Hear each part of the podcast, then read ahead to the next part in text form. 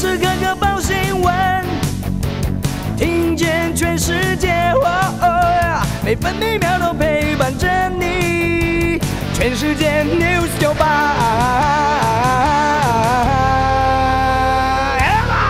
今天是八月十六号，星期一。新闻开始为您提供天气。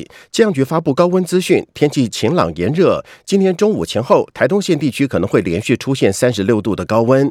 今天台湾各地及澎湖、金门、马祖大多是多云到晴，午后有局部短暂雷阵雨。各地山区跟大台北地区不排除会有局部较大雨势发生。清晨到上午，中南部沿海地区也会有零星短暂阵雨或雷雨。北部跟中部地区今天二十六到三十三度，南部地区二十六到三十二度，东部地区也是二十六到三十二度，澎湖地区二十六到三十一度。提供您欧美股市上个星期五的收盘行情：美国道琼工业指数收盘上涨十五点，成为三万五千五百一十五点；纳斯达克指数中场上涨六点，成为一万四千八百二十二点。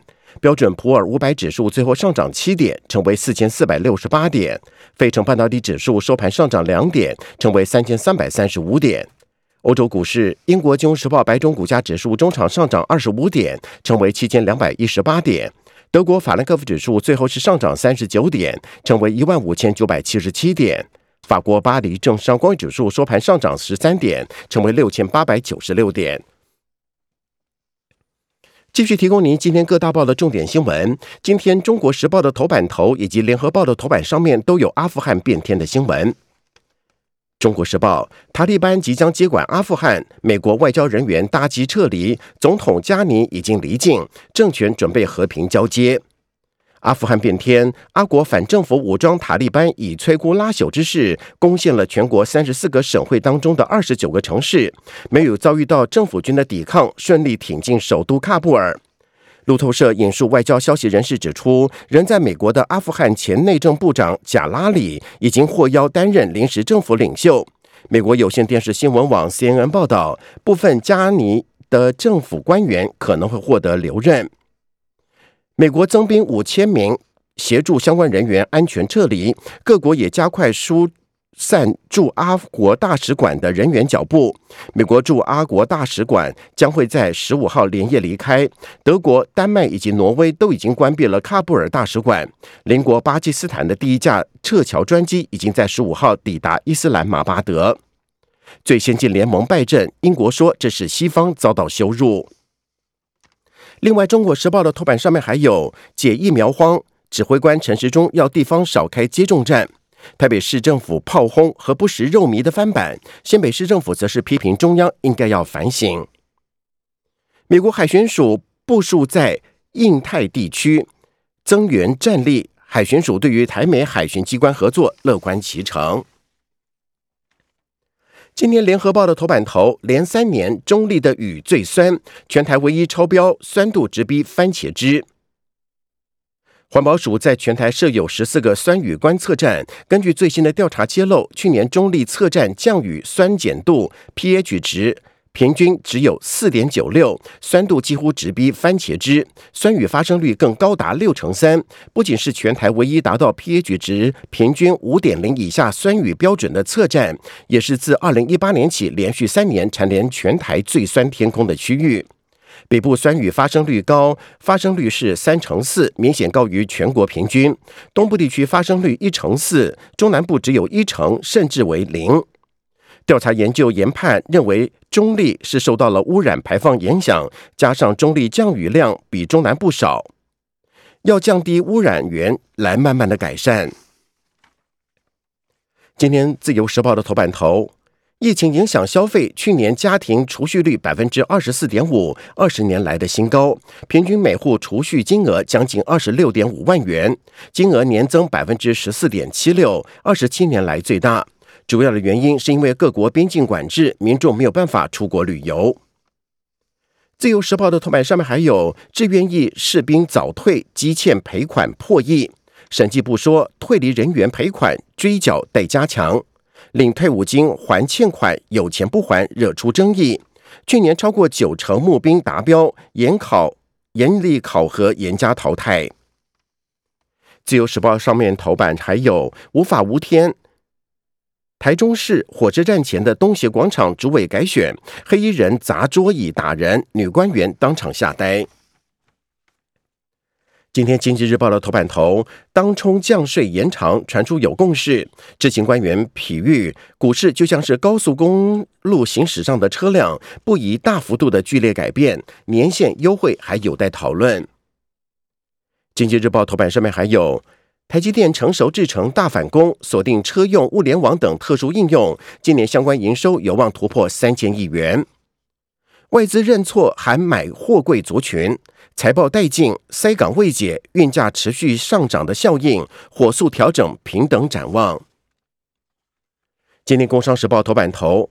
半导体厂望到明年，电子业七大咖包括了台积电总裁魏哲嘉、世界先进董事长方略、立月光投控营运长吴田玉，以及华邦电董事长焦佑军、华硕共同执行长胡淑斌、人保总经理翁宗斌，以及广达副董事长梁次正，都看下半年缺料仍然严重，生产链上肥下瘦。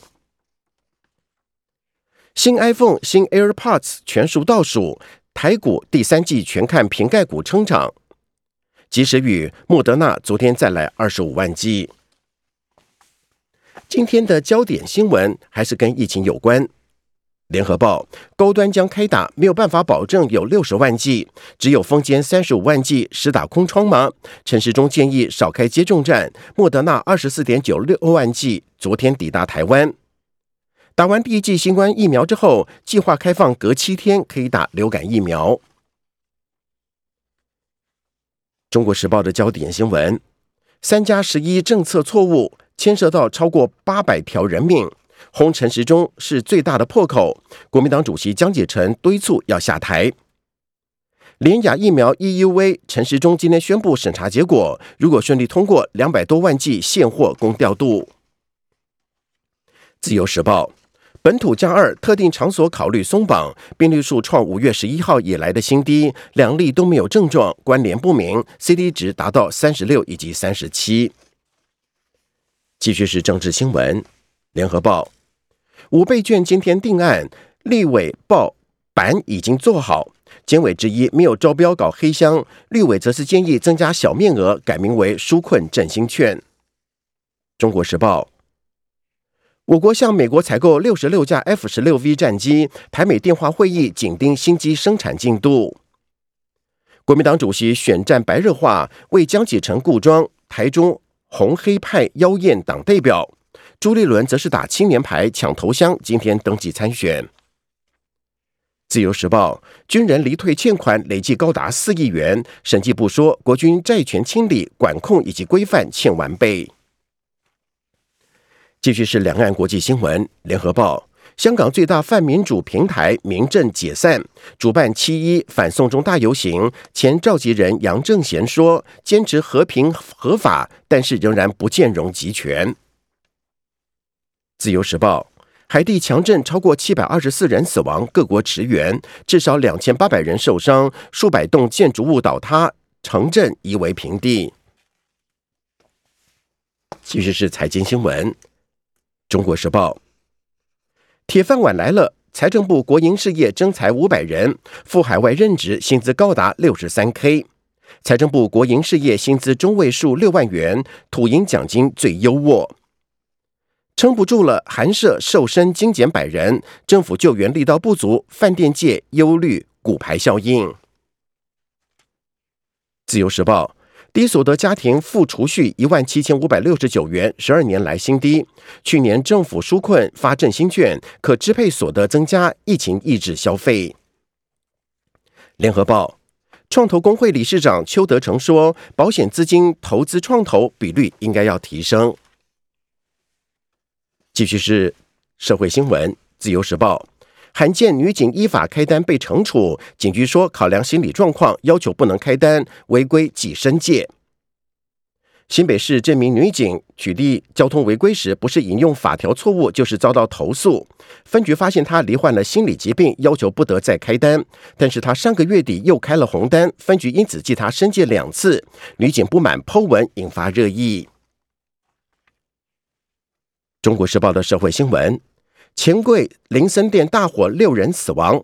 为了防止逃亡，钱柜的董事长练台生再遭到禁管八个月。以上新闻由彭建平编辑播报。更多精彩节目都在 News 九八九八新闻台 Podcast。我爱 News 酒吧。